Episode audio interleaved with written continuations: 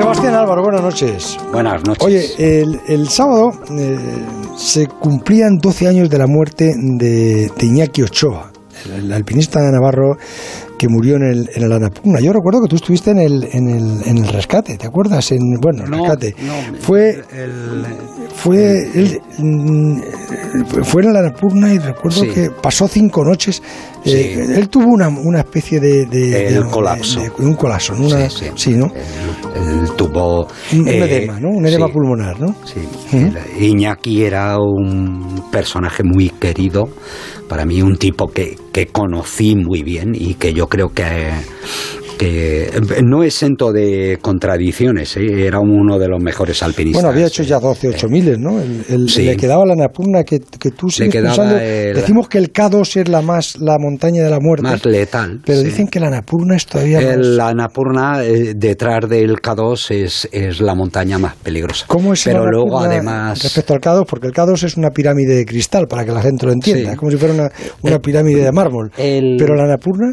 la Napurna, que se cumple ahora también, además el 70 aniversario, pues tiene una vía normal muy peligrosa, que por decirlo de, de alguna forma, en lo que te mata la montaña directamente, porque te caen aludes, porque, porque estás siempre desubicado en, en una montaña que es una masa que, que cuando llegas debajo y, te quedas mirando y dice, mm, esto se va a caer.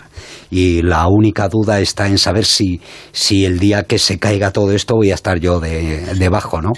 Pero Iñaki murió en la cara sur, intentando abrir una especie de variante por la por la pared sur, que es un pedazo de, pared mixta de roca y hielo, para luego salir a una arista que te lleva a la cumbre. Es decir, eh, Iñaki apostaba y apostaba fuerte.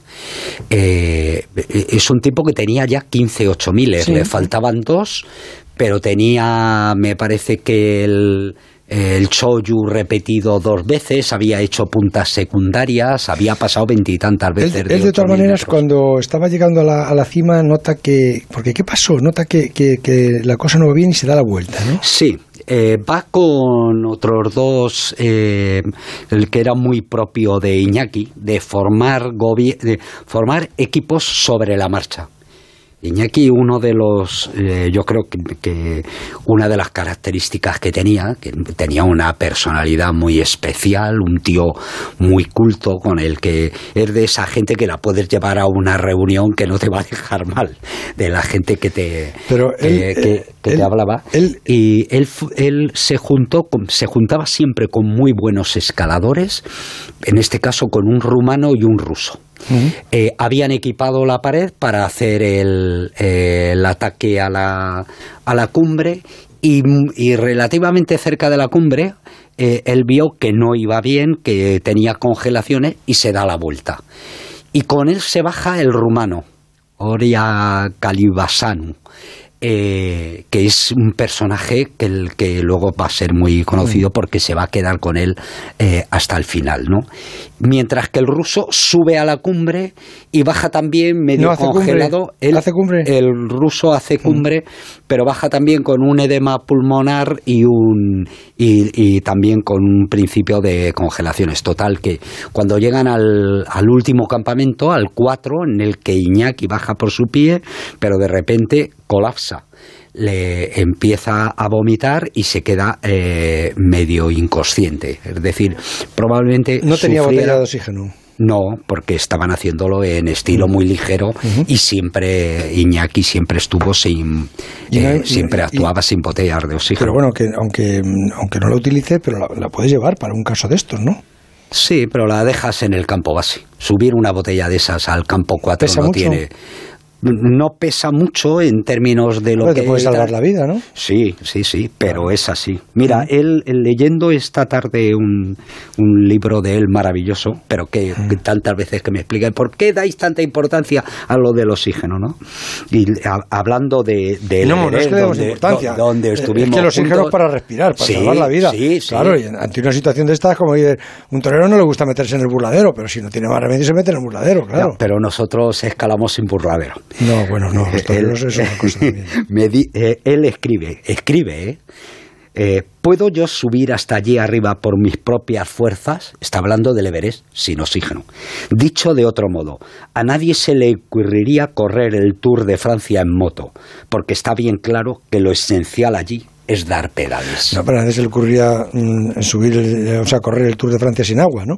Sí. Pues, pues claro, ni, ni sin oxígeno. No, pero si somos conscientes. No, no, no. si yo lo que quiero decir es que en peligro de muerte sí se ha de confesar, ¿no? Es- es lo que me Hombre, claro, esto. siempre. Claro, por eso y, digo, y- y de hecho, lo que se monta eh, a partir de ese momento, porque Iñaki va a estar prácticamente agonizando, semi-inconsciente. Cuatro noches estuvo ver, allí, ¿no? eh, por lo menos eh, eh, he leído las fuentes entre cuatro y seis noches. ¿No hubo manera de poder rescatarle? Bueno, se hizo, se Sí, movilizó a se 15 movilizó, sí, sí, personas de muy buenos alpinistas, que, que, que varios de ellos han muerto, claro. Se intentó llegar todos- con un helicóptero también. se intentó no llegar manera, con el helicóptero, subió un, un tipo muy fuerte, eh, Wally Steck, que luego murió en el Everest también hace un año y tal, que llevaba medicamentos. Y En, parece, en el NUSE murió.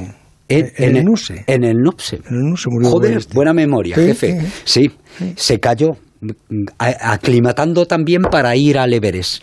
Y ese, eh, de, a- desde 6.900 metros, uno de los tipos más fuertes que había, llegó a la tienda donde estaba eh, el rumano con Iñaki. Y parece que le dio medicamentos y, parece que reaccionó. Y hubo un momento ahí porque detrás venían Denis Suruzco y Dan, Don Bowie, también dos tipos muy fuertes, con botellas de oxígeno. Llegaron a la tienda de Iñaki eh, cuatro horas después de que Iñaki muriera.